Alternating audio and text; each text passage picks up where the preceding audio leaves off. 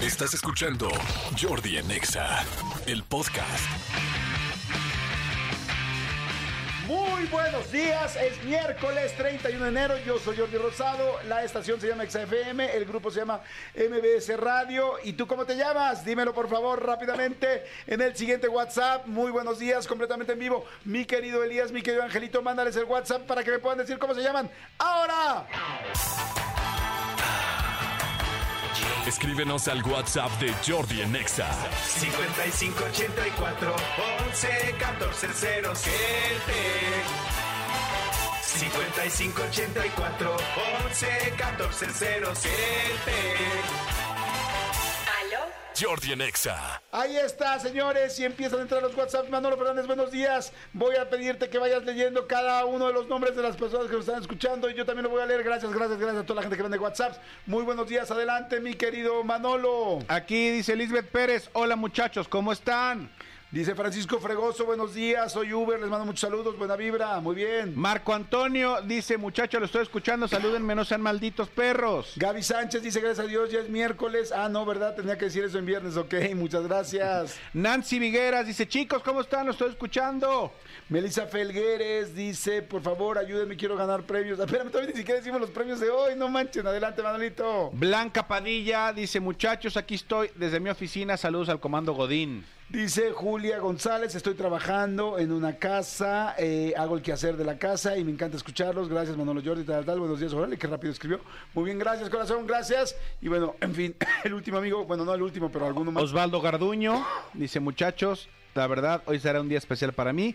No les quiero decir más, pero mañana lo sabrán. Perfecto. Muy bien, señores, muy buenos días. Es miércoles ya, miércoles de Rolita Gay, miércoles. eh, mandamos a saludar a toda la comunidad LGBT, a toda la gente. Este, en serio, en serio, vayamos eh, por la inclusión, eh, que cada vez seamos un país eh, mucho más primermundista y mucho más respetuoso con las formas de pensar eh, y de amar de cada persona. Así es que, bueno.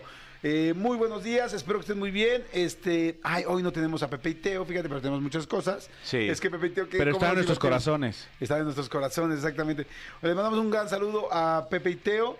Y bueno, señores, tenemos un chorro de cosas. Tenemos, por supuesto, invitados, tenemos eh, premios, tenemos conciertos. Ya sé. ¿Te fijas que enero a- a- arrancó muy leve de conciertos? Ajá. Porque evidentemente, pues. Eh, el, el final del año es fuertísimo, es donde la gente tiene dinero. Ya saben las personas y las marcas, más bien los artistas, que en enero la mayoría de la gente pues venimos gastados. Estamos así temblando a ver en qué momento llega la tarjeta de crédito. Entonces, este, ahora, por eso casi no hay conciertos. Pero febrero sí empiezan. Sí. Febrero, además como empieza el 14 de febrero y todo ese rollo. De hecho, la, la, eh, hace un par de semanas comí con mi querido Ari Boroboy, este, el cual le mando un abrazo grande, y me estaba contando justo todo el tema de Bobo Producciones, este, como a partir de, pues mañana, mañana, creo que pasado mañana, que es este 2 de febrero, ya arranca una gira en Estados Unidos todo el mes de febrero y marzo completo. O sea, es una locura 90s con el Pop Tour. 90s Pop Tour. Sí, sí, sí, tienen muchísimos conciertos, pero como bien lo dices, arrancan ya en febrero, que la gente está un poquito más ya... Sí, la mayoría de marcas, la mayoría de, lanzamientos y todo tiene que arrancan en febrero porque enero todavía todavía hay bastantes, bueno, todavía hasta mañana hay ofertas en las tiendas. O sea, se acaba enero y se acabaron las ofertas. Y se ¿eh? acabaron las ofertas. Ay, sí, y sí les recomiendo, hay cosas buenas. Yo sí me estuve dando unas vueltas, este, y yo creo que en toda la República Mexicana hay buenas ofertas, porque acuérdense que tienen que sacar eh, El inventario. el inventario. Eh, fíjense que esto es algo muy chistoso. La gente que vende ropa, eh, la ganancia eh, se va muchas veces en la, eh, eh, no es la merma, sino más bien en las cosas que no se venden. En las cosas que no se venden. Entonces tú de repente agarras y tienes, no sé, 100 chamarras. Ay, qué padre, qué buen negocio, tal. Y ay, qué padre, ya vendí 70. Y no vende las últimas 30 y ahí en esas 30 se les Es va... toda la diferencia. Se les va, no, se les va toda la utilidad. Vete a haber vendido 70 y en las últimas 30 no. Por eso siempre estén pendientes de la ropa porque siempre cuando acaba la temporada tienen que rematarla a tal grado de que hay momentos donde rematan la, la ropa al costo con tal de no perder. Porque es preferible sacar el costo y para poder poder, para, perdón, para poder sacar tu utilidad que de repente quedarte con dos mil playeras de Sara que dicen, Madre Santa, por todas las otras que vendimos con estas dos mil playeras de Sara, ya perdimos toda la utilidad. Entonces la van a poner, si es necesario, en 40 pesos cada playera. Bueno, no, eso difícilmente lo hacen en Sara, pero la van a poner en 50 pesos, 60, 70 pesos, Porque con cada esos 70 pesos es respetar la utilidad anterior que, que sí pudieron generar de una de las normales. Por eso es que son los negocios de, eh, por ejemplo, tú dijiste ahorita Sara. Por eso hay Sara Outlet, ¿no? Donde mandan como eh, ropa que va a salir. Y luego hay tiendas como las que decíamos hace unas semanas que vino aquí este eh, nuestra compañera, nuestra amiga de FISAC. eh, de- estas tiendas donde venden como que lo último, este, lo último de lo último, lo último que no se vendió, pues le sacan lo que le puedan sacar. Oigan, ¿dónde será, será buen momento para... Más bien, ¿se podrán comprar cosas de Navidad ahorita? Porque ahorita a finales de enero comprar cosas de Navidad, ¿dónde podrías comprar cosas de Navidad? Será un gran Hay una, momento. hay una bodega muy grande muy, aquí en la Ciudad de México de Naviplastic. Ajá. Son puras cosas de Navidad, de Navidad y seguramente ahorita va a estar más barato. Sí, no, seguro. Pero, por ejemplo, las tiendas departamentales ya lo quitaron porque evidentemente ya casi no se vende y nada más les quita espacio, ¿no? Sí, sí. Oigan, pero bueno, en fin, señores. Oigan, hoy es Día Internacional del Mago. ¿Te gustan los magos? Sí, sí disfruto mucho la magia. Me, Ah, enca- me encantaría saber hacer magia, la verdad. A mí la verdad no me encantaría, pero sí me la ¿No, disfruto no te muchísimo. gustaría saber hacer magia? ¿Un par de trucos? Pues quizás sí, me da un poquito de flojera. Pero... Entonces, no- ent- o sea, ¿cómo? O sea, no. me gusta más, prefiero verla, disfrutarla, no Ok. saber. Les cuento, hay un truco que es muy padre. Les voy, les voy a revelar, les voy a revelar, revelar el truco. Está muy fácil y muy sencillo. El truco es el siguiente. Tú ves eh, un plato con agua, no un plato hondo con agua. Échale agua al plato hondo. Ajá. Y entonces, este, eh, al plato hondo de agua le echas pimienta arriba. ¿Ya has visto este truco o no? Sí, lo hiciste tú, en- me, me lo hiciste en la televisión. Ajá. Está Entonces le echas pimienta al truco. Ay, se lo voy a hacer a mis hijos. Sí. Entonces se lo echas, ¿no? Y de repente, este, em, La pimienta flota. la pimienta flota y está toda reunida eh, en la parte en medio. Entonces tú le dices a la gente, mira, aquí está toda la pimienta, tal, tal, muy padre, ¿no? Entonces metes el dedo y no pasa nada, ¿no? Metes un dedo y no pasa nada. Y entonces este, dicen, ah, ok. Pero en realidad yo con energía puedo hacer que las cosas vean lo que puede pasar. Entonces metes la mano a la bolsa, en la cual en la bolsa, ah, bueno, no, ni siquiera tienes que meter en la bolsa. Ya traes otro, Otro dedo, dedo. otro, o- otro dedo, donde te pusiste jabón líquido. Jabón de este líquido para lavar las manos, te lo pones en ese dedito, así tantito, sin echarle agua ni nada, nada más te pones tantito, pero no se ve. Y entonces vuelves a meter el otro dedo y lo tocas y en el momento en que entra en contacto el jabón con el agua, empuja todos los puntitos de, De la pimienta. de la pimienta alrededor, así, ¡pum! pero se abre, como si tú tuvieras como un poder especial que ¡bum! se abre la pimienta y se ve cañón y la gente se ultra sorprende, ¿te estás de acuerdo? Exacto, o sea, es, para que entiendan es como si fueras un elevador lleno y te echas un gas. Como todo el mundo se va a abrir hacia los lados porque nadie quiere estar cerca de ti, así. se expande, pero la verdad está bien padre. Está, está bien padre ese truquito, es algo muy sencillo. Este, hay, hay tutoriales de magia en Hay tutoriales de magia súper sencillos como ese y yo, yo luego te voy a enseñar otro que para que se lo hagas a, a tu hijo Elías creo que le va, le va a gustar. No lo puedes explicar por radio. como No, que- porque se vende. No, a ver, sí es muy fácil. Una eh, servilleta de, de tela, Ajá. no de papel, una servilleta de tela. La, la- la tomas y la preparas previamente. La mayoría de las servilletas de telas tienen una, eh, ¿cómo se le llama? Es que no es una bastilla, una que un dobladillo.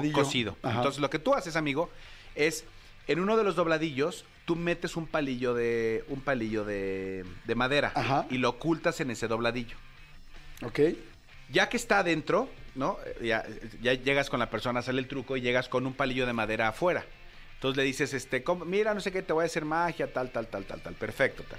Entonces lo que tú haces es, agarras este, agarras eh, el palillo, ¿Palillo? lo cubres con la, con la servilleta, pero tú tienes perfectamente identificado en qué parte de tu bastilla está el, el palillo oculto. Y entonces le dices a esa persona, ok, sienta el palillo. El palillo que, ella, que esa persona vio, o sea, no, no- no le permites que lo sienta, permitas que sienta el que está oculto. Ok. Y entonces ya que lo siente, le dices, rómpelo. ¿Cómo rómpelo? Sí, rómpelo en cuantas veces quieras. Entonces, ¡crac! lo truena una, dos, tres, cuatro veces, tal, tal, tal. Lo rom- rompe el palillo. Ajá. Y por arte de magia, cuando tú quitas la servilleta, el palillo que, que ocultaste está, está entero. Completo. Ok. ¿Sí me ¿Y dó- entendiste o no? Sí. ¿Y dónde quedaron los pedazos del otro palillo? Están, están metidos en la, en la, en el dobladillo de la, de la, de la, de la servilleta. O sea, ahí quedan los pedacitos. Ah, claro, ya te entendí. Sí, se quedan ahí, ahí están. Esos nunca se Ah. caen ni nada porque están adentro de la servilleta. Claro. Ah, está adentro. rompiendo el que está escondido. Está rompido el que está Y- escondido y, y el, el que, otro. y el que tienes tú en la mano, ese, ese ni siquiera nunca se lo diste a, a- nunca se lo diste a tocar, le hiciste a tocar el otro. Ah, está bien, Y, también, y, a, y a todo el mundo le dice, güey, ¿cómo lo hiciste? Magia. Y a, a- Magia. para- a- a tu hijo le puede, le puede gustar. Está ese. bueno, Sí. bien. Los magos, Manolo y Jordi. Exacto, Muy bien, estamos aquí perfecto. Hay que traer un día a, a Joey Moy para que contarle nuestros magos. Es, es más, hay, hay que hacerle nuestros trucos a Joey Moy. No, bueno, pero se lo saben perfecto. No, por eso, pero para que es- explicarles eh, y, y que nos enseñen un par de trucos nivel, este nivel, pues para asombrar a la gente. Sí, está cañón. Oye, ahora que eh, ahorita hablando de magos, me acordé de David Copperfield, que me gusta mucho, lo he ido a ver varias veces, como cuatro o cinco veces he tenido oportunidad de verlo. Es fantástico, es bueno. No sé si todavía, creo que sí sigue su show en Las Vegas. sí, yo ¿no? lo vi el año pasado. Y este, y acaba de renovar el show hace como siete, no más, ya como un año, y está bien padre. ¿Viste el nuevo show? ¿El del extraterrestre? Ah, sí, sí, lo vi. Está bien lindo. Está bueno, sí, está muy bueno. bonito y sí, sí impacta, ¿no? Sí, impacta. La verdad es que está muy, muy bueno. Pero si te acuerdas, es que ahora con todo el asunto de la lista de este Jeffrey Epstein, este ¿También que- sale? Eh, sí, también sale en la lista. Pero David Copperfield, sí, ay, pues capaz que la isla esta. De David Copperfield en algún momento eh, lo super cancelaron y de hecho tuvo muchas, este, eh, pues, eh, ¿cómo se dice? Acusaciones de acoso sexual porque decían que las niñas que subía al escenario luego platicaba con ellas allá atrás y todo el rollo y este y les pedía su teléfono y se hacían amigos y era como no manches David Copperfield es mi amigo tal y resulta que, que se las llevaba a una isla privada. Y en la isla privada traca no o sea se ponía medio duro el asunto ahí y, y así. Y de repente una chava después de varios años pues lo denunció y dijo oye sabes qué a mí este cuate me hizo abuso sexual tal tal tal me llevó a una isla tal y pues ya no yo podía no podía salir tal y resulta que una vez que lo dijo una chava salieron dos tres cuatro cinco seis siete no, no sé cuántas pero varias mujeres que dijeron lo mismo. Dijeron sí nos subía al show nos hacía esto y tal y tal y tal y luego nosotros confiábamos en él y de repente invitaba supuestamente a algo no sé cuál era el pretexto que decía y era nos llevaban a una isla y ahora en la lista de Jeffrey Epstein está el nombre también de David Copperfield entonces no sé si será la misma isla a la que quizá David Copperfield tenía un pedacito o tenía otra parte de la isla y llegaba ahí o era la misma isla está bien cañón. Sí, está cañón. Y entonces a partir de eso se apagó muchísimo la carrera de... ¿Se acuerdan que hace como cinco... Bueno, de hecho ya no hemos visto nada de David Copperfield en la tele ni nada, pero se apagó muchísimo. O sea, fue, esto fue hace como siete, ocho años. Sí, yo, yo creo que se dedica, o sea, literal, o sea, vive de su residencia, que así se llama estos shows que hacen como grandes en estas temporadas largas que hacen en, en lugares como en este caso Las Vegas. Él tiene un teatro eh, construido, eh, bueno, no construido, pero adaptado a su show ahí en el, en el MGM en Las Vegas. Y, y, este, yo creo que pues ya eso se dedica a hacer eso, porque Sí. si tiene... No, no son dos, shows, es un show diario, pero, pero Sí, creo que es de martes, a, de martes a domingo. Sí, y creo que lo hace desde hace, ya lleva como ocho años ahí, o sea, en esa residencia, Sí, ¿no? sí, sí, está que más que residencia parece arresto domiciliario.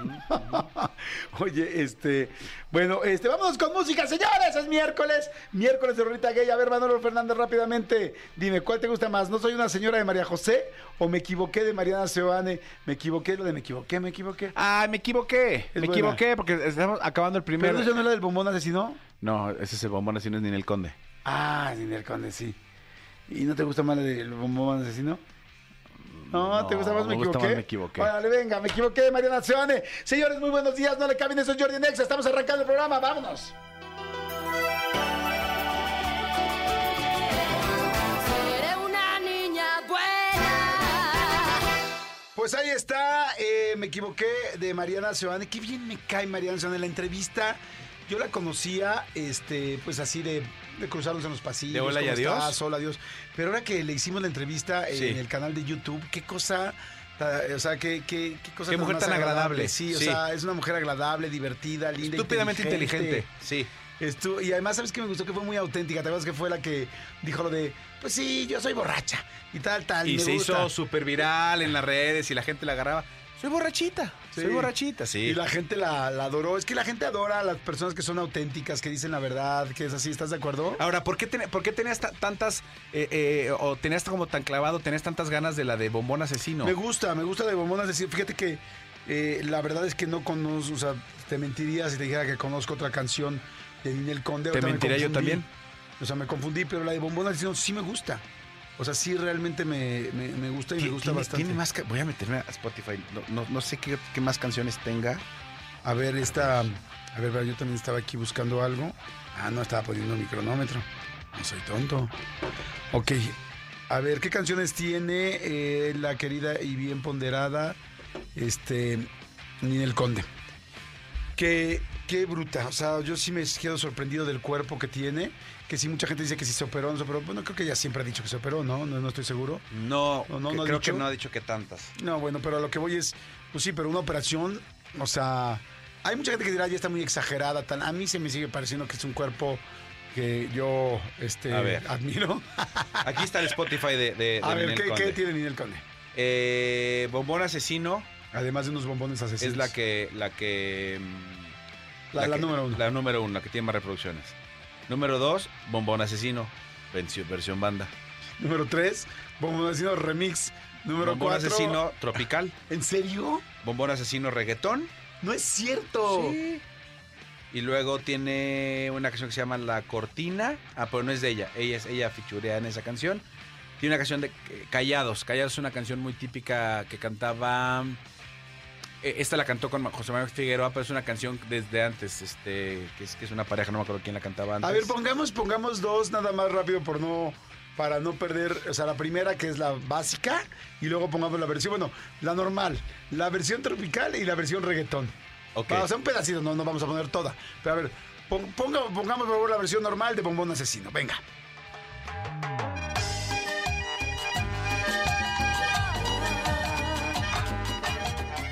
Me gusta, definitivamente me gusta, me parece pegajosa, me parece la canción bastante bailable, buena, me gusta. Ok, ahora escuchen la versión, ¿cuál decías que era la siguiente? Hay, hay versión banda, versión tropical y versión reggaetón. Ah, o sea, la original es, es- dice versión cumbia. Ok, vamos a la banda, ¿no? Vamos a versión banda. Ok, a ver, señores, escuchen el bombón asesino este, eh, con versión banda. Misma canción, pero otra versión.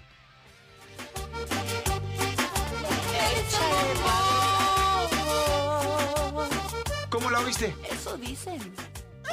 Pues, pues, pues, o sea, pues no, pues, eh, pues, pues igual, ¿no? Sí, como muy igual. Ok, ¿quieren oír, ¿quieren oír versión reggaetón de bombón asesino? Misma canción, tres versiones. Tengo curiosidad. Tengo curiosidad. Venga la versión reggaetón del bombón asesino.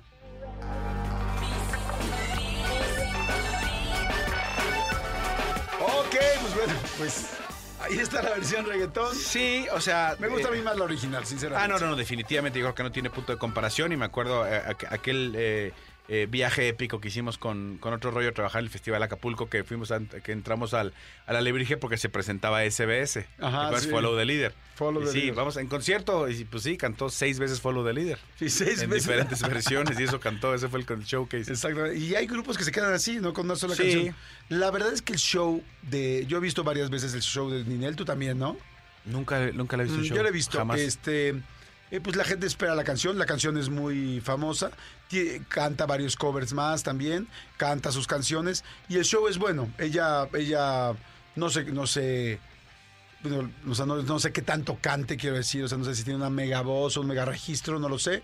Lo que canta, pues lo canta bien. Y este, y baila bien y, y trae mucho show. Trae mucho show, este, muchos bailarines, bailarinas, y, y la verdad lo hace bien. Y mucho O sea, viento. mucho viento. O sea, hace, hace un buen show, se ve preciosa, se ve guapísima y sí es un show que puedes disfrutar, divertido. Lo he visto en muchos lados porque en muchos lados la contratan, ¿no? Sí, sí, yo, yo, yo nunca la he visto, pero bueno, he visto imágenes de sus palenques, eso, y he visto imágenes de los teatros del pueblo y eso, y sí, sí, sí, como tú dices, por lo menos no, no es de estas artistas que nada más se presenta ella y que está guapísima y baila, no, no, no, sí tiene bailarines y una producción y eh, ella, sus vestuarios espectacular, sí, sí, sí, sí, sí he visto que es bastante completa. Sí, la verdad, bastante bien. Pero bueno, señores, es miércoles 31 de enero. Hoy es Día Internacional de la Cebra. Si tienen alguna en casa, festéjenla, salúdenla, denle un abracito. Respeten las de los semáforos, muchachos. Por lo pronto, sí. Porque sí, sí, es bien, bien gandalla. Está, está pe- este, penado, está, este, o sea, es infracción si te, si te pones arriba de En una teoría, cebra, ¿no? sí. La cebra es, ya saben, el paso de peatones paso de que está marcado en el piso, este, ese donde, donde, donde tenemos la grandiosa portada de los Beatles. Ajá. Este que bueno, nada más que es, La de Abbey Road. es en Londres, la de Abbey Road, y este es aquí en México. No es lo mismo el paso de peatones de Cuitláhuac que el de Abbey Road, pero te digo algo, yo prefiero el de Cuitláhuac. Yo el de Cuitláhuac no, la verdad. No, el de Cuitláhuac No, es bueno. yo aquí puede ser Porque a ver, ahí no hay, ahí. Road no hay tamales en la esquina, no hay chilaquiles en la otra, no tienen su taco de canasta, no están vendiendo la faja, la cinturilla Ninel, hablando de Ninel. Señores, muy buenos días, buenos días, buenos días. Es miércoles 31 de enero. Ya estamos arrancando la semana. Ya estamos a la mitad de la semana. No estamos arrancando, estamos a la mitad de semana. Mañana ya nos vamos a jueves. Todo buena vibra. Gracias a toda la gente que está mandando WhatsApps. 55 84 11 14 07. Dicen, salúdame por favor. Soy eh, Jorge Aliondo. Este, eh, vengo en un Uber. Te estoy escuchando. Gracias, gracias, Jorge. Escucho todos los días el programa. Qué bueno, te, te- te agradecemos muchísimo. Gracias, gracias, gracias. Y también escucho las entrevistas y veo las entrevistas en YouTube. Gracias, perfecto. Señores, no le cambien, no se muevan, no se vayan. Regresamos. Jordi Rosado en Exa. Pues bueno, este, saben que me fascina cada vez que tenemos grandes expertos y en este caso colaboradores y además amigos. Y está Elio Herrera con nosotros como, pues muchas veces afortunadamente, él es conferencista, consultor, líder de desarrollo humano, bueno, todo autor. En fin, me encanta siempre escucharlo, siempre le aprendo y además, como siempre lo digo, bueno, no siempre, pero sí, en el caso del sí, amigo. Mi querido Helios, ¿cómo estás, amigo Helios Herrera? ¿Cómo estás? Jordi Rosado, bien y de buenas, listo, presto y dispuesto. ¿Cómo estás tú, amigo? Bien, amigo, muy bien. Me encantó lo que me estabas diciendo hace ratito del año, que decías que este año viene con todo, ¿no? El 2024. Es un año que por donde lo mires, Jordi, va a estar espectacular. En la numerología es un año 8, ¿no? Si tú sumas los números del 2024, suma 8, el 8 es infinito, es todo lo que le avientes al universo te lo va a devolver. Así es que hay que hay que aventarle energía, eh, alegría, pasión, compromiso, dinero, todo esto te lo va a devolver de manera infinita. Pero si lo ves desde la lupa económica, política, eh, pues todas las grandes corporativas están listos para empezar a ejercer presupuestos que están guardados ahí desde pandemia. Entonces, este, nos va a ir muy bien. Se van a empezar a mover cosas muy interesantes. Nos va a ir muy bien. Nada más hay que formarse en la fila de los que nos va bien. Eso, eso, me encanta, amigo, me encanta. Y este, y hay mucha gente que de repente tiene miedo de que le vaya bien, tiene miedo de hacer un proyecto. No, no, no, no miedo de que te vaya bien, porque nadie tiene miedo de que te vaya bien. Más bien tienes miedo de las consecuencias, de los nuevos compromisos, de los arriesgues, de los cambios, de, de muchas cosas. Y me encanta porque hoy eh, tu tema que traes es actúa a pesar del miedo. Sí, Jordi, efectivamente. Y mira, también lo dijiste bien, hay gente que tiene miedo a que le vaya bien. ¿eh? Es uno de los seis temores más cañones del, del ser humano. Temor ¿Ah, al éxito. Está muy cañón. Es que mira, imagínate, Jordi, que yo te dijera que el próximo mes vas a ganar tres veces más y te van a dar cuatro programas. Y tú dices, wow, qué éxito tengo. Pasan dos meses y te, te cancela todo. Híjole, sí. Tener éxito implica la construcción social de seguir teniéndolo. Hay Ah. mucha gente que le tiene muchísimo miedo al éxito por Claro. miedo a perder esa llamarada. Oye, Está cañón, está cañón. No vamos a hablar de eso Sí, hablemos, hablemos de eso. Perdón, me viste, me viste desconcentrado porque Manolo me enseña una foto, o sea, me enseña atrás de la computadora una foto, pues de una persona con la que tuvimos un problema serio y hace mucho que no veía. Entonces, Estamos de- hablando de ¡Ah! abundancia, ¿no? Sí, no. Eso fue bastante Ah, abundante, abundante, el problema pero de, ahí. problemas, Ya ¿no? sé, ya sé. Yo así como, ¡ey! ¿Qué pasó? Ya sabe. ah, ah, ah, luego, anda, luego anda uno estoqueando gente y ahorita que me enseñan a alguien y dije, tómala. Pero bueno, amigo, regresamos al asunto. Entonces, actuar a pesar del miedo, aún, porque una vez que tienes éxito, también te comprometes a seguirlo teniendo y hay mucha gente que no puede con el, la situación de saber que no, no, no es para siempre y que hay que estar trabajando siempre para Sí. intentar poderlo eh, conservar. o, o todo lo que cambia tu vida si tienes éxito. O sea, hay mucha gente que quiere tener éxito, pero no quiere las consecuencias del éxito, que son muchas, ¿no? O sea, tienes poco tiempo, tienes poco tiempo para los amigos, de repente tu vida cambia, de repente ya te estás muy expuesto al trabajo. O sea, hay gente que, que quiere trabajo rogándole a Dios no encontrar. Pero De hablemos acuerdo. del miedo, porque miren, eh, eh, el miedo, Jordi, para empezar, el miedo es una emoción. Y no es ni buena ni mala. La palabra emoción, divídela E-moción. Energía que genera movimiento. Ok. El miedo es una emoción totalmente natural en los seres humanos, en general en los mamíferos. Y aquí todos somos mamíferos, unos somos más mamíferos que otros, pero todos somos mamíferos, ¿no? Exacto. Tener miedo es normal, es de estar vivo, es parte de nuestra naturaleza. No hay un solo mamífero que no tenga miedo. El tema no es el miedo, el tema es qué conductas se activan con el miedo y qué generan estas conductas. Mira, cuando tú y yo tenemos miedo, Jordi, amigos, Manolo, existen tres conductas que se detonan cuando estás actuando con miedo. La primera conducta es atacas. Creo que te imaginas que eres un león y de repente llega otro león y huele feo. Entonces, ay, ahí viene, ahí viene, atacas porque tienes miedo a que este llegue, llegue y, y te orine todo tu territorio y se lleva a tus hembras. Y nadie ¿no? queremos que nos orinen, y mucho miedo- menos, o sea, nadie queremos que nos orinen, pero mucho menos que se lleven nuestras hembras. O sea, es, Exacto. or- oríname si quieres, pero no te lleves a mis hembras. Orinita no. Orin- orinita no, porque es mi ganado. Orinita no. Entonces, exacto, esa es, esa es la primera conducta del miedo. Ataco y defiendo. Por eso dicen que la mejor defensa es el ataque. La segunda conducta del miedo es huir. Imagínate que eres una cebra y huele a león. A ver, no tienes dientes, no tienes garras, pero patitas, ¿para qué las quiero? Claro. Toda tu energía, todo tu sistema parasimpático, gracias al miedo, hace que la sangre de la cebra se vaya a las piernas y salga corrienditito, ¿ok? Ok. Oye, aquí abro un paréntesis, a ver si es cierto, Manolo Jordi. ¿La cebra tiene que correr más rápido que el león para salvar la vida? Mm, a pues tendría que ser que sí, pero yo quizá tiene que, que hacerlo en otra dirección o de manera distinta. Ser o... más inteligente. hombre, Con que corra más rápido que la cebra de junto, ya chingó, cabrón. No, es una cosa diferente. Me encanta, está precioso. Oye, ¿tú sabías que las cebras... ¿Has visto a dos cebras dormir? No. Bueno, esto no es chiste, esto es real. Este, las cebras duermen, eh, una poniendo la cabeza en la espalda de la otra. O sea, duermen en parejas.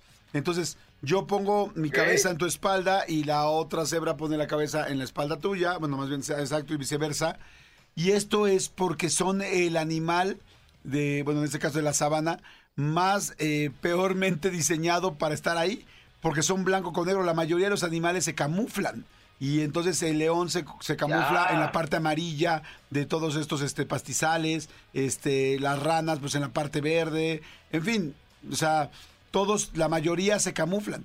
Pero las pobres cebras, como que se ve que son de diseñador, y entonces las pusieron blanco con negro, que es así, no puede ser más fácil ubicarlas en medio de todo esto. Entonces son tan ubicables que las pobres para dormir, cada una duerme viendo hacia la parte de atrás de la otra para poder este cuidarla, para poder cuidarla y si ve que hay un que se acerca un león o tal, este, avisarle y que las dos puedan correr antes de que ya lo tengan muy cerca. Mira, qué interesante. Esa no me la sabía. Sí, ellas son por naturaleza presas Ajá. y su naturaleza de presas las, las hace tomar esta conducta de la que hablábamos del miedo, huir. Están preparadas para, para salir corriendo lo antes posible. Exacto. Bueno, Jordi, y la tercera conducta del miedo se llama adaptación. Adaptación. Esta está bien cañona, nos afecta mucho a los seres humanos. El ser humano se adapta prácticamente a cualquier cosa. ¿Te ha pasado que entras a casa de un amigo que huele feo? Ujú. 15 o 20 minutos después deja de oler feo Sí. Jordi, y sigue oliendo feo. Sí, no, no deja de oler Sigue feo. oliendo feo. Claro, pero tú ya te adaptaste. claro. Entonces nos adaptamos a una mala salud, nos adaptamos a, a una mala economía, nos adaptamos a una mala relación de pareja, nos adaptamos a un jefe neurótico. Entonces fíjense ustedes cómo el miedo de manera natural va a generar estas tres tipos de reacción. Taco, huyo o me adapto. Entonces, cuando decimos todas las cosas con todo y miedo, es racionaliza tu miedo, oxigénalo y trata de entender que el miedo no te haga atacar, no estés neurótico todo el tiempo, no te haga huir de las oportunidades y no te paralice. No hagas que te adaptes a una realidad y la normalices. Ok, me encanta, me encanta lo que estás diciendo porque lo pensé en pareja, lo pensé en trabajo, lo pensé en deportes, lo pensé en diferentes situaciones y me encantan todas.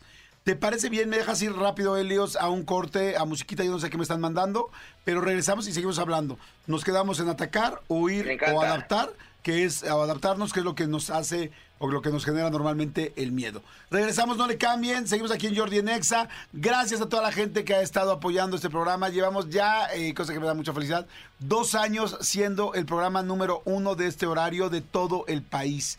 Así es que de 10 de la mañana a 1 de la tarde, gracias por haber tanta gente que decide escuchar este espacio. Muchas, muchas, muchas gracias. Y seguimos de volada, regresamos Comando Godín. Saludos a todos los Godines, a toda la gente que está, eh, por supuesto, en los coches, que hay muchísima, a toda la gente de los ames de casa, a toda la gente que nos escucha desde su casa. Ahorita regresamos, no le cambien, regresamos con Helios Herrera. A pesar del miedo, o sea, no es que no te va a dar miedo, pero aprender a actuar a pesar de que lo tengas. Y decías, mi querido Helios, que normalmente reaccionamos de tres maneras, o atacamos por el miedo, o huimos por el miedo, o nos adaptamos con algo que no queremos con tal de, pues, eh, evitar el miedo. Evitar enfrentarnos, efectivamente. Y decíamos también, Jordi, que el miedo no es ni bueno ni malo, que el miedo es una emoción. Entonces tú, tú y yo podemos aprender a usar incluso el miedo y ahora sí que hacer las cosas con todo y miedo. Puedes utilizar el miedo justamente para romper tus problemas. Tengo tanto miedo a, que me vaya mal, acaba de nacer mi hijo, no encuentro chamba. Tengo tanto miedo que no me queda más que salir a atacar y a, desarrollar y a no poner excusas, ¿sabes? O sea, podemos utilizar el miedo como un combustible. Si el miedo fuera un combustible, sería una gasolina de bajo octanaje, o sea, tiene consecuencias. Es mucho mejor actuar desde el amor, desde la conciencia, que actuar desde el miedo. Pero conozco mucha gente que, como león enojado permanentemente, utiliza el miedo para atacar y utiliza el miedo para convertirse, eh, ya sabes, en el mejor vendedor, porque te voy a demostrar, porque desgraciada, desde que me divorcié de ti, ahora vas a ver lo que te perdiste. Y estoy utilizando tanto el enojo y tanto el miedo para demostrar algo que efectivamente tengo éxito, pero mi costo emocional fue demasiado. Entonces, no seamos leones mojados. Podemos aprender a trabajar con el miedo, pero racionalizado. Cuando tengamos miedo, Jordi, la la- un par de moralejas. Uno, oxigena el miedo. Es decir, respira. Respira. Inhala profundo, Ajá. oxigenas el miedo. Ok. De hecho, lo hemos dicho en este micrófono, el- la oxigenación detiene todas las emociones, no nada más el miedo. Estás muy encabronado, respira. Estás muy feliz, no tomes decisiones, respira. Estás Pero muy enamorado. casando, porque tomamos... Eh, respira. Respira. Estás a punto de terminar, estás teniendo sexo con tu mujer, este, y vas a, a venirte. Respira. Respira. Pero respira antes de que ya sientas el emoción. chisguetazo, ¿eh? Porque ya cuando sientes el latigazo, ya, ya, ya. no, ya, ya la respiración ya valió. Ya dijiste, acepto. La segunda parte es racionaliza el miedo, es decir, identifica a qué le tienes miedo. ¿Qué es lo que te está generando miedo? En, en- en Harvard te dicen, el método Harvard es, imagínate el peor de los escenarios posibles. ¿Qué pasaría? Oye, tengo miedo que me corran. ¿O qué pasa si te corren? No, pues que me quedo sin lana. ¿Y qué pasa si te quedas sin lana? No, pues tendría que salir a poner un negocio propio. ¿Y cuál sería el problema? Cuando racionalizamos, nos damos cuenta a qué le tenemos miedo y entonces podemos aislar profundamente el a qué le tengo miedo y el cómo empiezo a actuar. Normalmente las facetas eh, de la vida, salud, finanzas, sexo, amor, son facetas en donde nuestros miedos se exacerban. Miedo a ser rechazado, miedo a quedar en ridículo, miedo a no ser tan bueno como los demás, miedo a, llegar al punto de no regreso. El fin, el común denominador es el miedo. Ahora, cinco tips prácticos, porque ya sé que estás a punto de decirme que se va a acabar el tiempo y eso a mí me da mucho pinche miedo cuando llego A contigo. ver, no, no, no, tranquilo, respira, racionalízalo, que no te dé miedo, o sea, está bien. tengo miedo. El miedo es una emoción normal del ¿Que se ser acabe el humano, programa? pero, pero respira. ¿Qué pasa si se acaba el programa y no digo mis cinco puntos? La verdad es que no pasa nada, digo tres y me vuelves a invitar. Tienes razón, Jordi. ya Claro, respiré. exacto, ya viste, es el método Harvard. Me encanta que lo aterrizas perfectísimo, pero sí, efectivamente. Oigan, gente, cinco tips prácticos para poder trabajar con todo y miedo. Uno, toma conciencia. Esto que les decíamos de, a ver, ¿cuál es el peor de los escenarios? ¿A qué le tienes miedo? ¿Qué es lo que sí este, le- te activa? ¿Qué es lo que te activa? Define tu miedo. Número dos, esta te va a encantar, les va a volar la cabeza. Cuida tu mente. Manolo Jordi, le tenemos miedo a 80% de cosas que no han sucedido. Y que no van a suceder.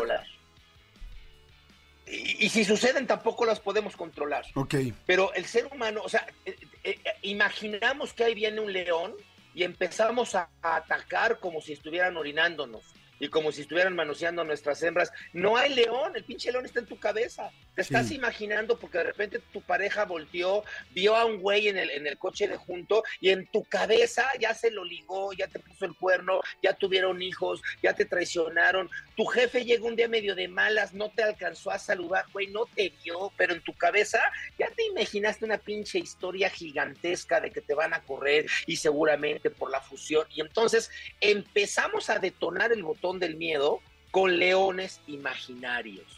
Cuidemos nuestra mente. Ten mucho cuidado de qué historia te cuentas para saber si el león es de a de veras o te lo estás inventando. Claro. Porque tu cuerpo va a reaccionar, sea de a de veras o no el león.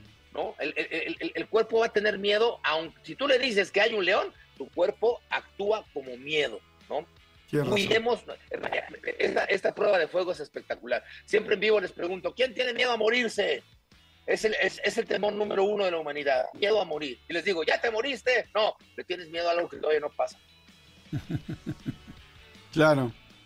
Oye, y cuando te mueras, pues te mueres, no lo puedes controlar. Le tienes miedo a algo que tampoco puedes controlar. Entonces vivimos con miedos imaginarios. Número dos de cinco, Ajá. cuida tu mente, no alimentes tus monstruos, ¿no? Tres de cinco, familia, trabaja en valorarte, es decir, recuentra tu valor, ¿no? ¿Cuál es el antídoto del miedo? La oxigenación, el conocimiento y la conciencia. A mayor conocimiento, menor temor siempre.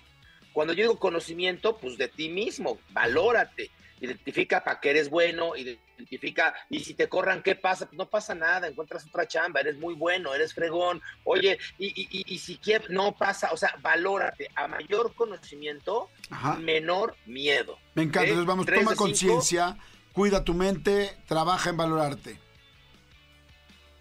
Cuatro de cinco, Jordi, Manolo, gente, aprende a vivir con la incomodidad. O sea, no te sientas tan cómodo, sé un poco como esa cebra que nos platicaste, Jordi. A ver, esa cebra sí está durmiendo con miedo, sí, pero también está preparada para salvar la vida. O sea, no se tiró literalmente con las cuatro patas en la selva a dormir.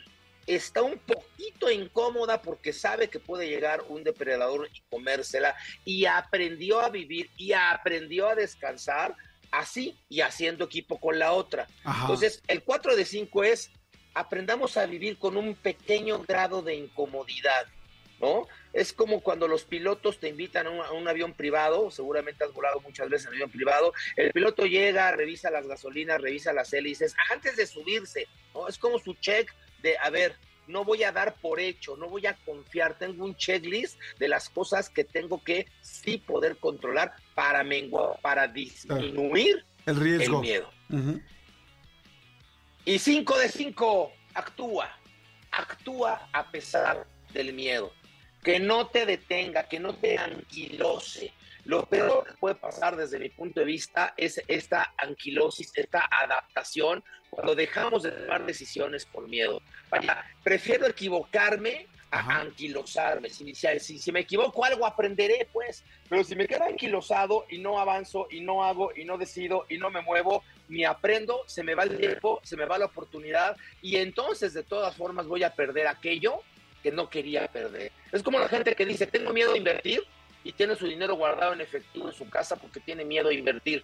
Bueno, es que si lo tienes en efectivo en tu casa, estás perdiendo por la pura inflación. O sea, tu miedo cuando te detiene, ya de entrada se apoderó de ti. Sí, Entonces, sí. actúa, actúa, actúa. Me encanta, me encanta. Toma conciencia, cuida tu mente, trabaja en valorarte, aprende a convivir con esa pequeña incomodidad y toma acción. No te quedes, no te quedes esperando, como dices tú, actúa, actúa, actúa. Está interesantísimo.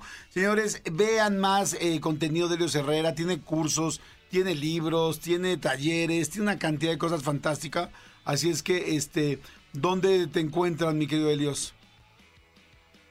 En todas las redes sociales, ahora estamos relanzando nuestro canal de YouTube, que está espectacular. Decimos en ese canal, te enseñamos a ganar dinero vendiendo, aunque no seas vendedor. La verdad, estamos siendo muy nutricios en los contenidos. Y en todas las demás redes sociales, en las de siempre, ya sabes, en todas estoy como Helios Herrera. Helios se escribe con H y Herrera también.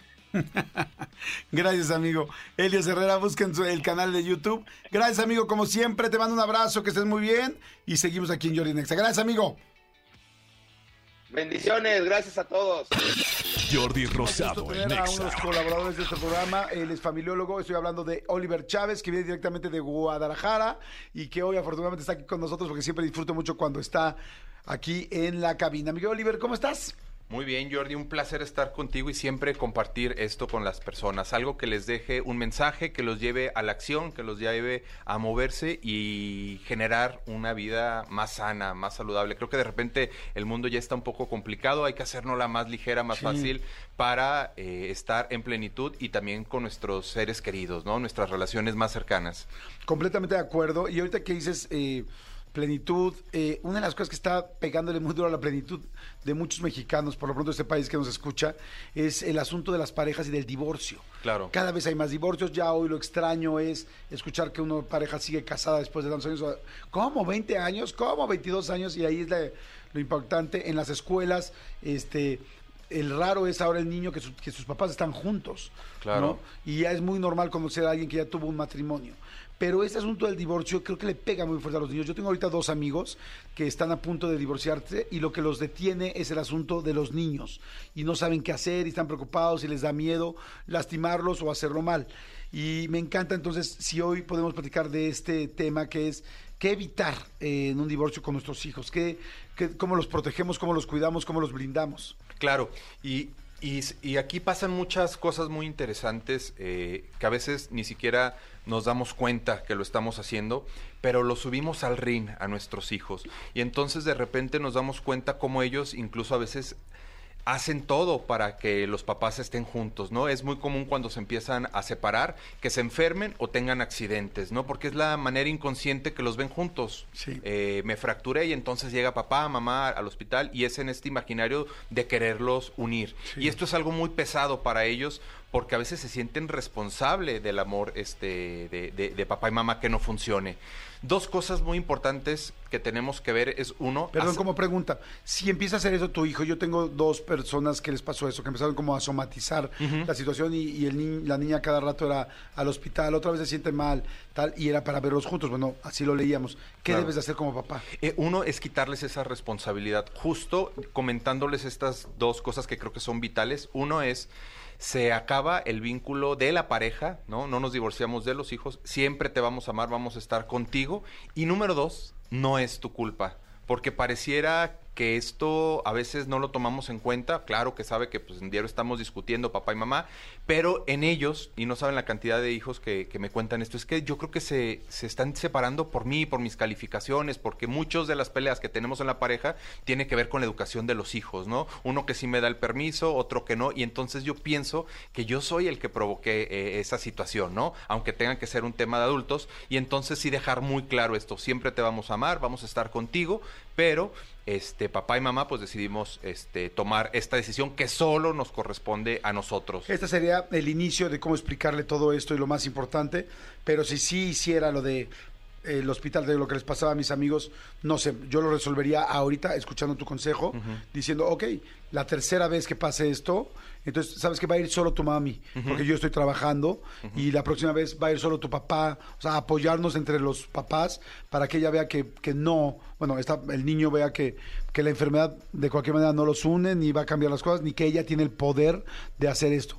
¿Estaría bien o no? Sí, claro. Eh, vas marcando como nuevos, eh, el nuevo estilo de vida, ¿no? Que ahora aprendemos a disfrutar cuando estoy en la familia de mi papá, eh, mis primos, mis abuelos, cuando estoy con, con mamá. Y cosas que tenemos que ir evitando, Jordi, creo que de repente es los mensajeros. Oye, ve y dile a tu papá que si nos da dinero, ve y dile a tu mamá tal cosa. Esto lo que hace es dañar nuestra comunicación porque son triángulos, es el teléfono descompuesto, ¿no? Y entonces metemos otra vez a los hijos al campo de batalla donde están triangulados, ¿no? En- Imagínense a sus hijos, perdón que te interrumpa. Sí, claro. Imaginen a sus hijos, es, ya están sufriendo todo el rollo de los papás. Ya les duele en el alma que se va a ir el papá o se va a ir la mamá o como sea la situación. Y luego mandarlos de mensajeros y sa- y ellos saben que la bomba que traes de información va a ser un problema. Oye, mamá, dice que tanto dinero. Oye, que los gastos extras, que no sé qué.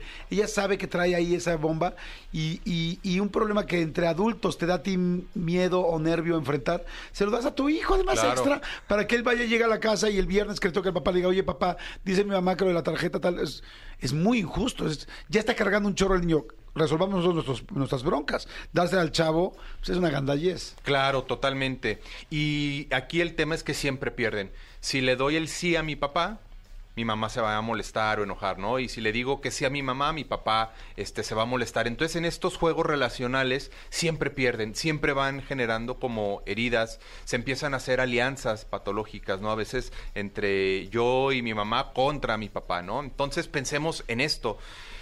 Siempre nos va a doler que hablen mal de las personas que queremos, sea nuestra familia de origen, Claro. nuestros hijos, y a veces nos descargamos, que es otro tema que tenemos que evitar, es, ay, yo a mi hijo le cuento todos los problemas que tengo con el, con el papá, ¿no? O a veces eh, nos descargamos todo nuestro veneno con ellos y no nos damos cuenta cómo los lastimamos, porque ellos aman a papá, ellos aman a mamá, es que tu mamá es tal, es que tu papá tal cosa, ¿no? Y de ahí se desprende una variante, es, eres igualito a tu padre. Eres, imagínense qué pesado estar recibiendo eso. Ojalá fueran en cosas positivas, ¿no? Oye, qué, qué trabajador como tu papá, qué responsable como tu mamá, etcétera, ¿no? Pero por lo general lo cargamos de esta parte emocional negativa, ¿no? Entonces creo que eso es importante eh, tenerlo en cuenta e irlo eh, evitando todas estas situaciones. El hijo espía es otra también común. Oye, perdón, ahí quiero interrumpir. Imagínense cuando tú le dices a tu hijo, ay, es que eres igual, o hablas mal del papá, es que tu papá es un idiota, o tu papá toma mucho, o tu papá tal, o tu mamá es una tal por cual, tal. En el fondo le estás diciendo a tu hijo o a tu hija que tú también eres así. O sea, que tu hijo también es así, porque al final tú como hijo eres parte de tu papá y de tu mamá. Entonces, como es que tu papá todo lo hace mal, es que tu papá tal, tú, tu sangre, tu herencia, tu genética, viene de tu papá. O sea, en el fondo le estás diciendo, tú también eres un idiota. Claro. O sea, y eso duele. Y, y, a- y aparte de que es doloroso, Jordi, etiquetamos. Sí. Y de repente, por amor, damos todo por cumplir esas etiquetas, porque no hay nada más doloroso en la familia que sentirnos rechazados o el- expulsados. Y en- Entonces te dicen la etiqueta y empiezas a- a hacer eso para sentirte querido Sí. o aceptado más bien. Sí, o- y, y aparte, eh, es, en la- las etiquetas funcionan por, eh, de esta manera. Siempre todo, nunca nada, como las generalizaciones. Entonces, si decimos, siempre eres irresponsable, eres igual a tu papá, eres irresponsable, pareciera que está en mi ADN, y esto imposibilita el cambio, ¿no? Porque eh, las creencias son más fuertes que la realidad. Entonces, no, aquí para quitar etiquetas tenemos que ir buscando las excepciones, porque entonces busco todos los momentos con la lupa en los que eres irresponsable. Ya ves, eres igualito a tu padre, se te olvidó la tarea. Al- a, la, a la semana, ya ves, eres otra vez irresponsable por tal cosa, ¿no? Aquí lo que ayuda es, ok, oye, ¿y en qué momento tu hijo no ha sido irresponsable? Claro. Ah, bueno, la verdad es que me ayuda mucho en el cuidado quizás de, de- de sus hermanos. Ah, mira, este, en, en sus clases de música es muy responsable, siempre cumple. Ok, entonces ahí ayudamos a quitar la etiqueta. ¿Es o no es? ¿no? O sea, podrías decir algo como, oye, este martes, la verdad fue muy irresponsable que no llegaras a lo de tu abuelita, por decirte algo, ¿no?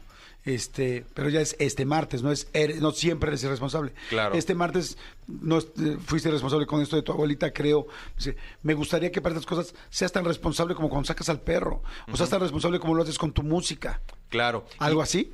Sí, claro, y señalamos la, con- la conducta, no a la persona. No, no es tú eres, ¿no? Es que tú eres impuntual. No, a veces decides llegar tarde, ¿no? A veces hay cosas que no eh, le das tanto interés y, Claro. y se te va el tiempo, etcétera, ¿no? Entonces, esas cosas tenemos que ir cuidando. Y el otro punto que compartíamos, eh, utilizarlos como espías, ¿no?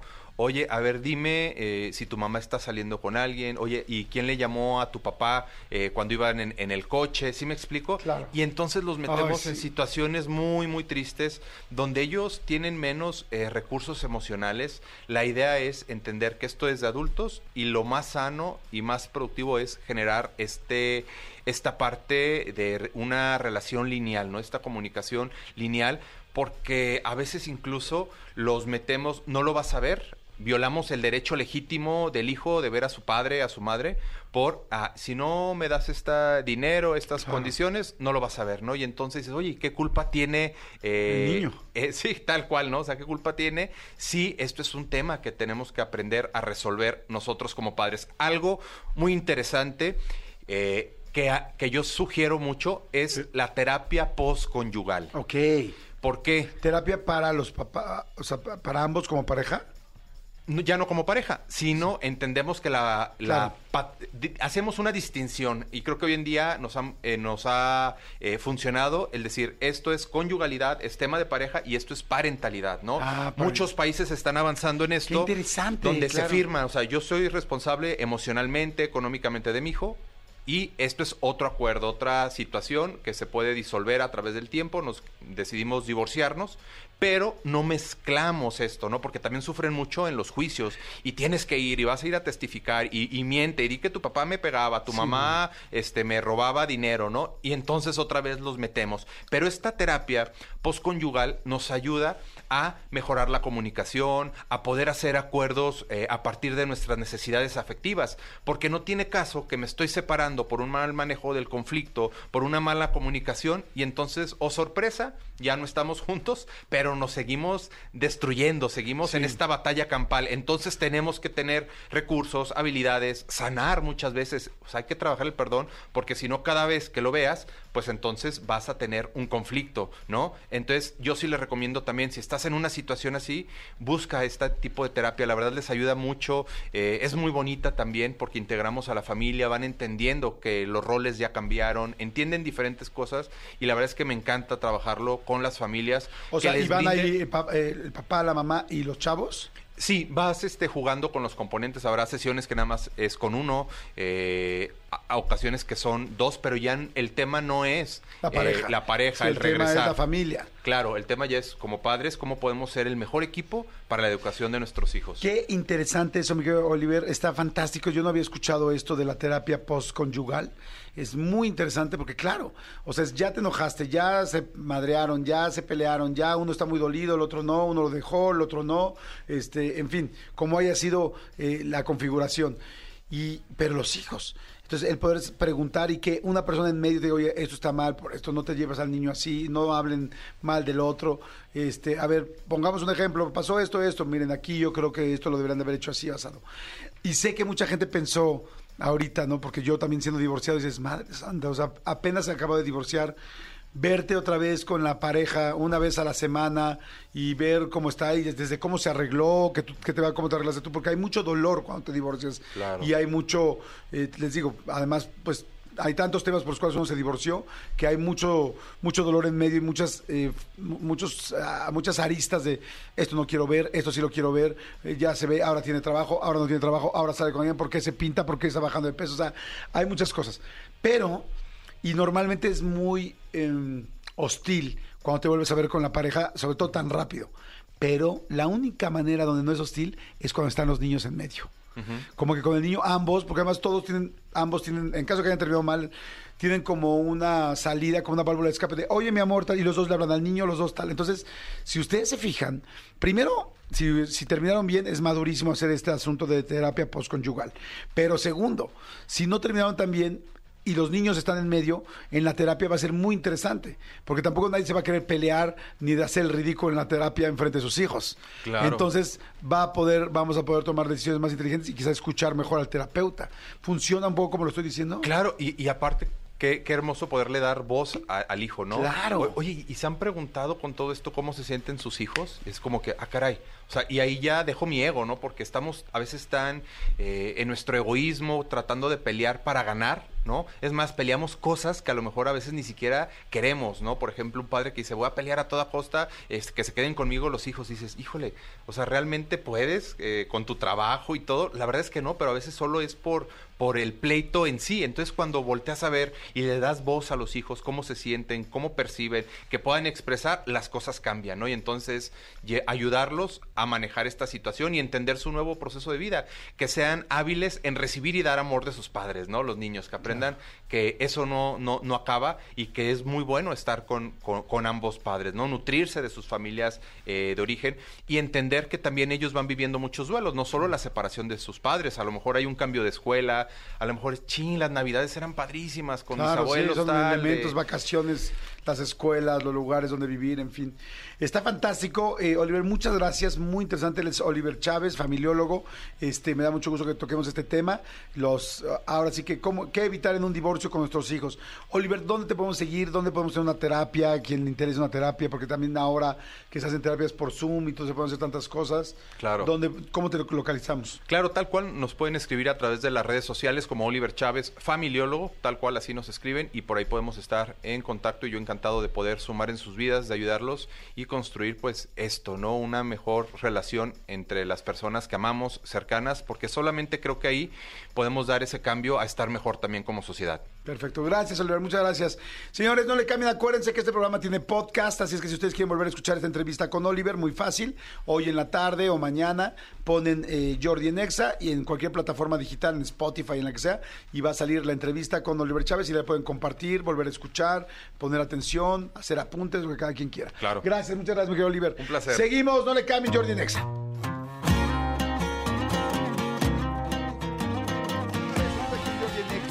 Muchísimo gusto eh, tener a Gaby Pérez Islas, como ustedes ya lo saben, es una de las tanatólogas más importantes de este país y de muchos otros. Me encanta que esté con nosotros, tiene muchísimas credenciales y todo lo que les puedo decir y una bibliografía muy, muy amplia, muchos, muchos libros y me encanta que esté con nosotros porque tiene nuevo libro y está aquí mi querida Gaby Pérez Islas. Gaby, ¿cómo estás? Voy muy feliz con este nuevo libro en el que por primera vez hablo de un tipo de muerte donde no hay cadáver, fíjate.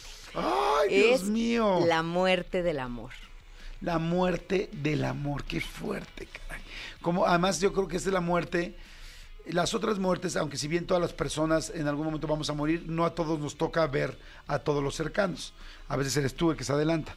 Sin embargo, en el amor, eh, pues sí has pasado pues varias muertes, varios sepelios, varios este, Defunciones. varias defunciones y al final ya no sabes si hacerlo cenizas ese amor, enterrarlo para toda la vida o lo vas a cargar siempre o vas a cargar siempre con tu muertito. Ay, mira, me encanta cómo lo pones, me fascina, porque justo de esto va el libro.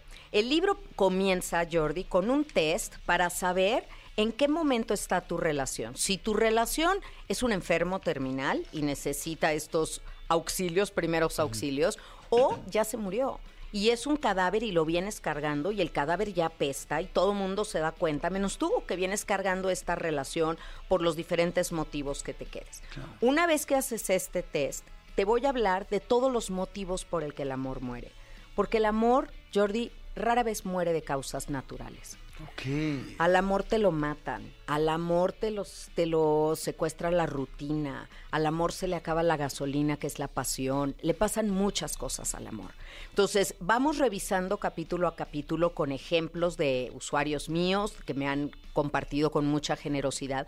Y todo el libro tiene dos caminos. Si tú todavía estás en una relación, ¿qué haces para salvarla y mejorarla? Pero si ya la terminaste, ¿cómo vives tu duelo? Es por eso que una tanatóloga habla de estos temas. ¿Cómo vives tu duelo? Porque la muerte del amor no significa tu propia muerte. Y hay que seguir. Claro, estoy, estoy completamente de acuerdo. Y, y por alguna razón, siento que a veces la muerte del amor es más dura que la muerte de, una, de un ser querido. Eh, no sé por qué superas más rápido a un ser querido que a un amor perdido. Te lo digo por qué. ¿Por qué? Porque en la viudez al menos te queda el agridulce consuelo de que la persona no se quería ir. Se tuvo que ir, se murió. Pero en el divorcio o la separación o la infidelidad sí quería irse Y se fue. Y entonces, además Y tu, de todo- Instagram, y tu Instagram te lo recuerda todos los días. Cállate y te llegan las memorias de hace un año y tú dices, no, por Dios, ¿no? Ajá. Claro, y además el ego está herido. En el duelo por muerte, el ego no aparece. Pero en el duelo por separación, infidelidad, traición, claro que hay un ego lastimado y la etapa del enojo en el duelo es mucho más intensa y te puedes quedar ahí atorado con los puños cerrados, clavándote las uñas a ti mismo. Años, Jordi, años.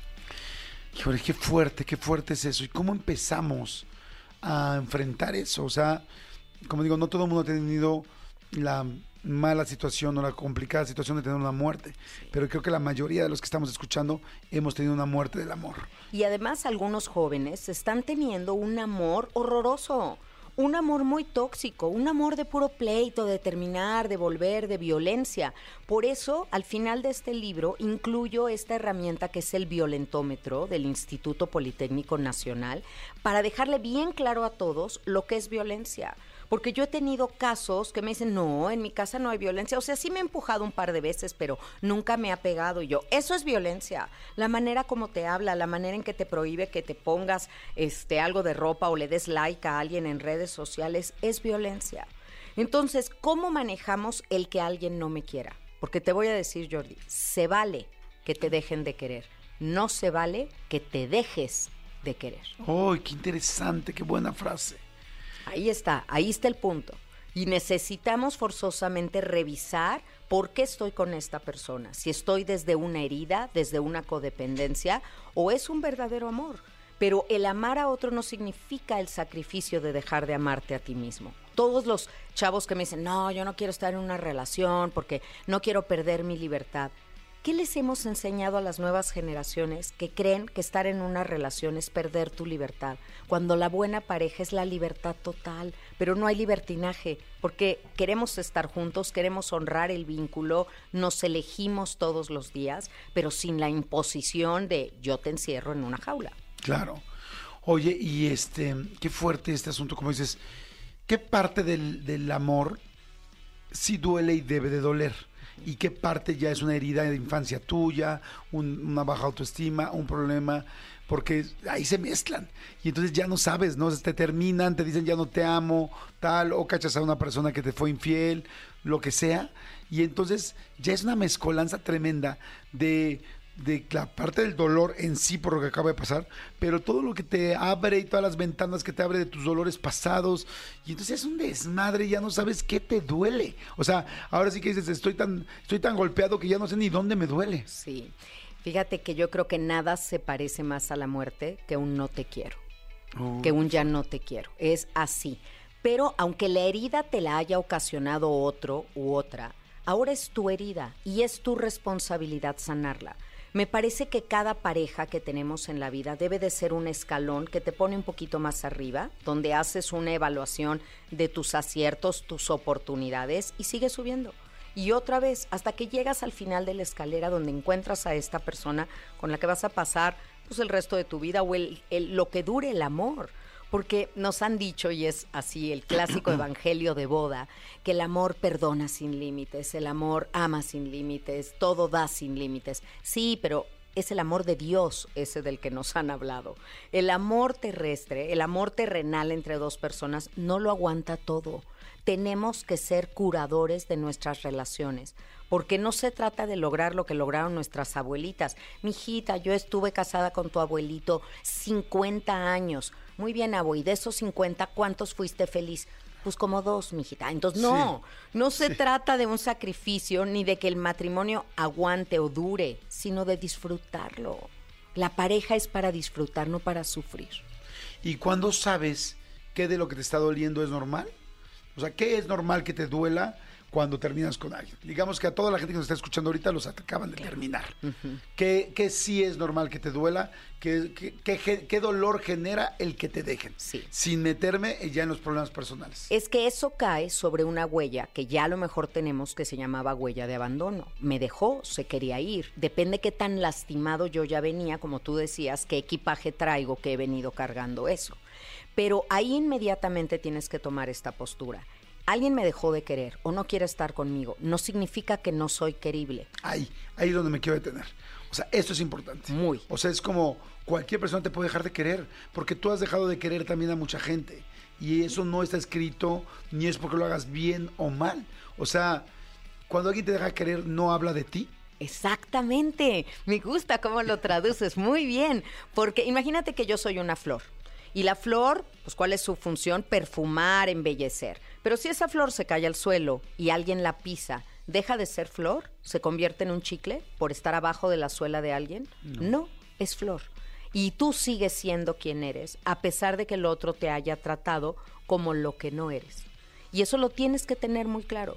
Entonces, ya que entiendo que porque el otro no me quiera no significa que yo no soy querible, debo de controlar los miedos y el pensamiento catastrófico de nunca voy a encontrar a alguien, ya me voy a quedar solo para siempre.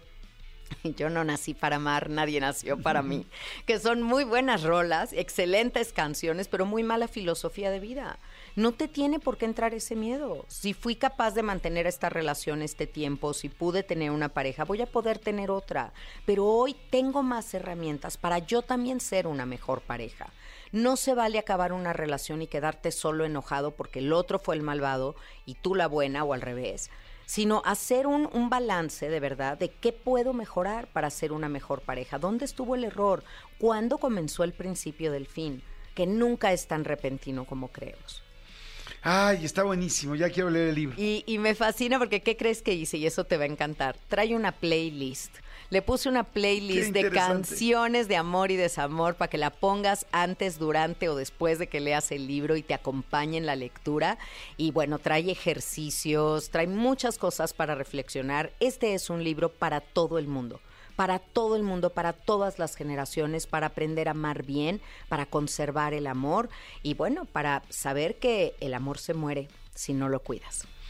Pues está fantástico. El libro ya está en todos lados. La muerte del amor de Gaby Pérez Islas es de Editorial Diana. Está en todas las librerías, en Amazon, en bueno, en las digitales también para la gente que aquí nos escuchan de muchos países, de muchas ciudades. Entonces no en todos lados tienen la oportunidad de tener una librería cerca, pero sí todos tienen una computadora cerca y con internet y Amazon. Ahí está. Ya está. Bueno, Amazon, este Mercado Libre, hay pues muchas. iBook, Kindle, este audiolibro, está en todos los formatos y los invito a que me sigan y me den sus comentarios en arroba gavitanatóloga y que sigan escuchando el podcast que hemos recomendado de Después de la Pérdida. Después de la Pérdida y esto es en, ¿dónde está? ¿En YouTube? En YouTube, en Spotify, en, Spotify, en todas las plataformas de podcast, Después de la Pérdida. Ok, entonces el podcast busquen Después de la Pérdida y el libro La Muerte del Amor. Correcto. ¿No? Gracias, Gaby, muchas gracias. Gracias a ti. Seguimos aquí en Jordi en Exa, no le cambien. Y acuérdense que todos los programas y todas las grabaciones están en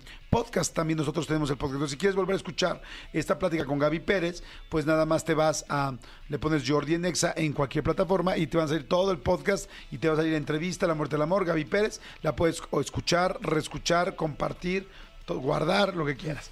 Gracias, muchas gracias, Gaby. Seguimos aquí en Jordi en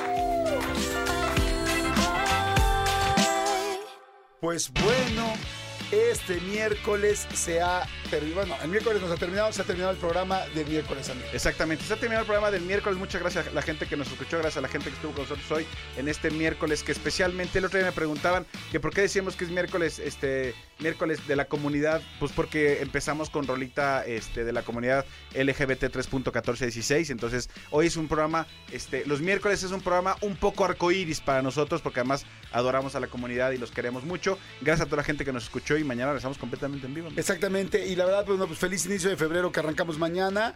Fue un gran mes largo, lo sentí largo. Sí. Lo sentí largo. Sí, sí, este sí, sí, enero sí. estuvo muy, muy largo, pero este. Pero bueno, pues mañana arrancamos nuevo mes y la verdad yo ya estoy listísimo para este año enfrentarlo con todo y espero que ustedes también. Nos escuchamos mañana. Gracias. Esto fue Jordi Nexa. Bye. Esto fue Jordi. Escúchanos en vivo de lunes a viernes a las 10 de la mañana en Exa FM 104.9.